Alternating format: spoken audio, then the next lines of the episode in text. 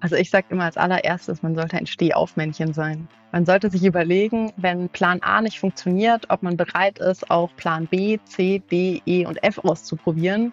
Und man braucht ganz viele Ideen, wie man ans Ziel kommen kann. Herzlich willkommen zu den Change Management Rockstars. Mein Name ist Mike und in diesem Podcast interviewe ich Change-Experten zu ihren Best Practices – pragmatisch und von Mensch zu Mensch. Los geht's!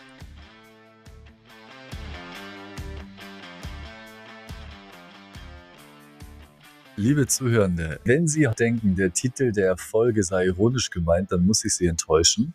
Denn mit dem Titel Change im öffentlichen Sektor, was für ein Traum, meinen wir das ernst. Heute zu mir aus München zugeschaltet ist Karima. Hallo Karima. Hallo Mike. Ich freue mich sehr, dass du heute hier bist. Ich freue mich sehr. Ich finde es super spannend. Die Freude ist ganz meinerseits. Schön. Wir wollen nämlich verstehen, was diese Faszination ausmacht. Öffentlicher Sektor, Change Management. Sehr gerne. Karima, von welchen Projekten reden wir hier eigentlich? Also wenn man im ganz Großen einmal anfängt, dann ähm, kann man ja sich überlegen, dass man ein Transformationsprojekt hat. Dann geht es darum, den Bund zu beraten. Und das ist so ultra spannend, weil die ganze Gesellschaft befindet sich in einem Transformationsprozess. Und zwangsläufig ist jeder erdenkliche Part der Gesellschaft Teil dieses Transformationsprozesses.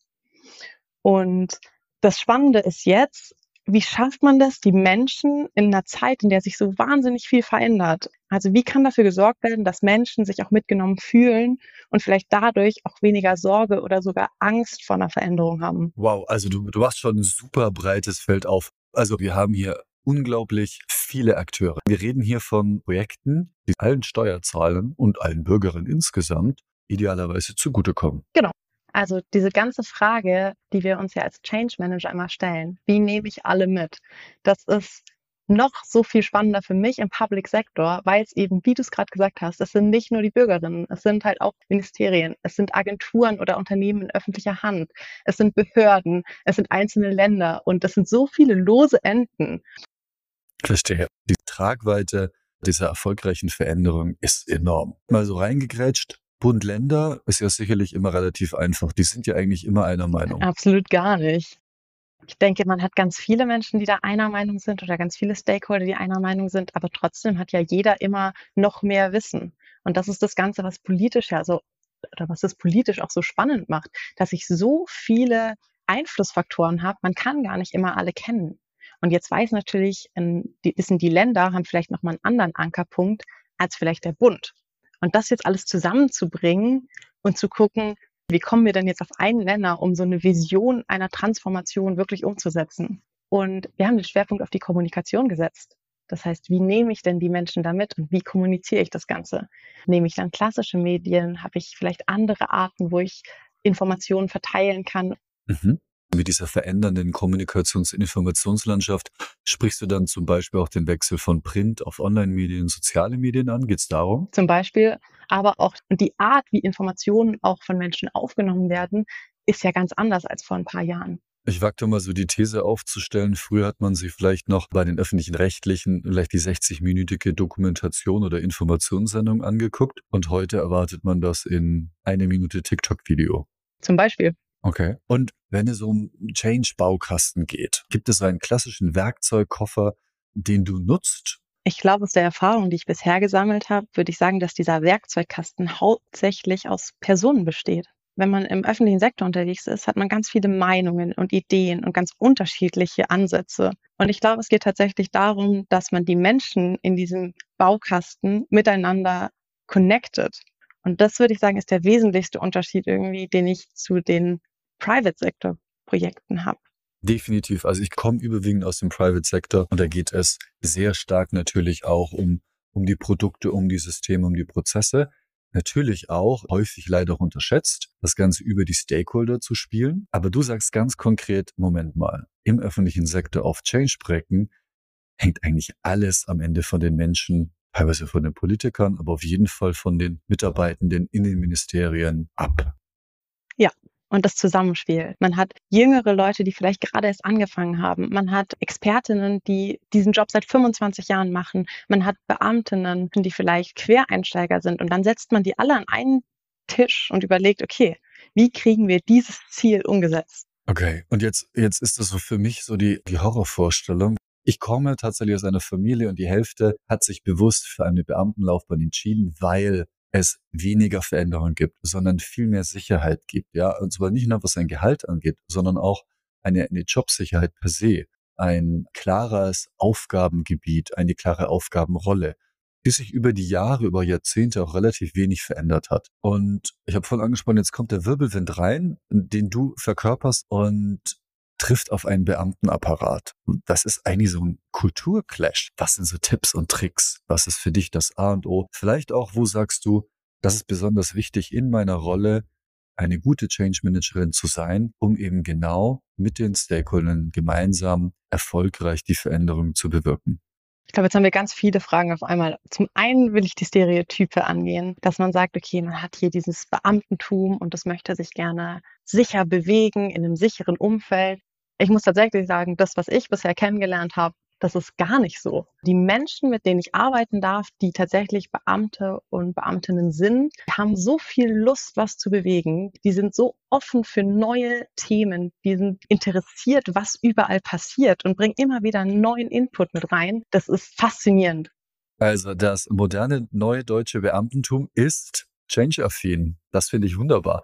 Ja, und man darf nicht vergessen, kein Mensch mag Veränderung. Also das brauche ich dir ja nicht erzählen. Und jetzt ist die Frage, wie bekomme ich Menschen dazu, möglichst wenig Widerstand gegen Veränderung zu leisten. Mhm, also der Widerstand zu Change, genau, weil Einschub natürlich, aus der Psychologie wissen wir, der Mensch ist ein Gewohnheitstier. Genau. Wie schaffe ich es, dass Menschen weniger Angst vor Veränderung haben? Weil das ist ja der Ursprung dieses Widerstands, den ich leiste. Ich habe Angst, dass sich was verändert. Ich fühle mich unsicher. Und wie macht ihr das? Ich sage, es ist Kommunikation.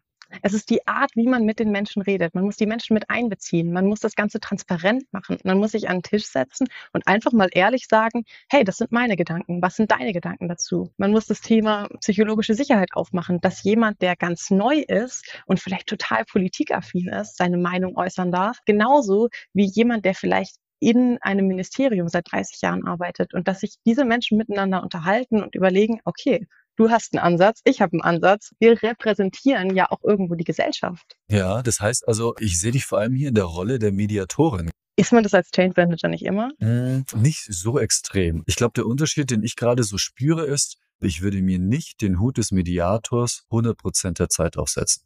Ich glaube, das ist auch menschenabhängig. Und ich finde es total spannend, dass man Menschen begleitet auf einer Reise, die sie entweder individuell führen oder auch vielleicht in einem Kollektiv führen oder auch einen Staat zu begleiten bei diesem Prozess, dass man wirklich das komplette Potenzial entfalten kann, dass man sich anpassen kann, dass man lernt, wann ist es okay, mich anzupassen und wann sollte ich vielleicht sagen, dass ich es nicht gut mhm. finde.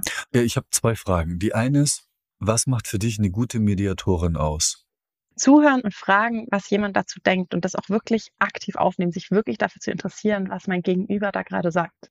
Und aufgrund dieser großen Stakeholder-Landschaft reden wir ja nicht von Projekten, die innerhalb von einem Monat schnell mal abgeleistet werden, durchgeführt werden, sondern durchaus Monate, vor allem auch viele Jahre benötigen können. Welche Rolle spielt denn dann der Politikwechsel?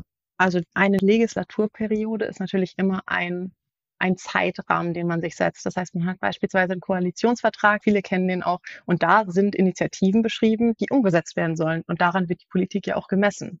Da gibt es wunderbar, ohne keine Schleichwerbung hier, aber die Süddeutsche Zeitung, und du bist ja in München, hat einen wunderbaren Koalitionstracker eingeführt, wo man ganz klar verfolgen kann, welcher Status liegt eigentlich zu den Koalitionsvereinbarungen vor.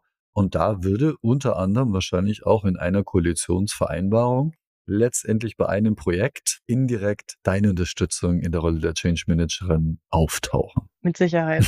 Mit Sicherheit. Das ist doch schön. Da wird auch mir warm ums Herz, weil ich finde es einen schönen Gedanken.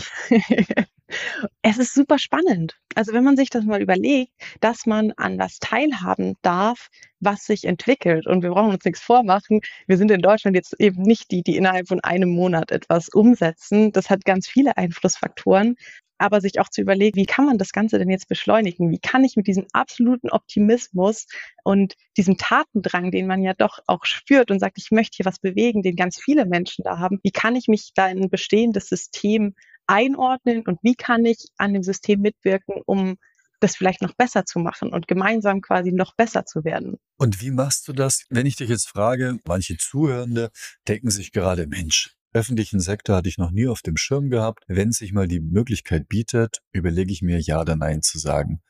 Was sollte man auf jeden Fall mitbringen? Also ich sage immer als allererstes, man sollte ein Stehaufmännchen sein. Man sollte sich überlegen, wenn Plan A nicht funktioniert, ob man bereit ist, auch Plan B, C, D, E und F auszuprobieren. Und man braucht ganz viele Ideen, wie man ans Ziel kommen kann. Da bin ich jetzt total baff, weil ich, ich kann mich an eine Kanzlerin erinnern, die das Wort alternativlos gerne verwendete. Und jetzt kommst du mit, man muss ein Stehaufmännchen sein. Also es gibt mehrere Alternativen und man muss auch in der Lage sein, auf Plan B, C, D, E umzuschwenken. Ja, absolut.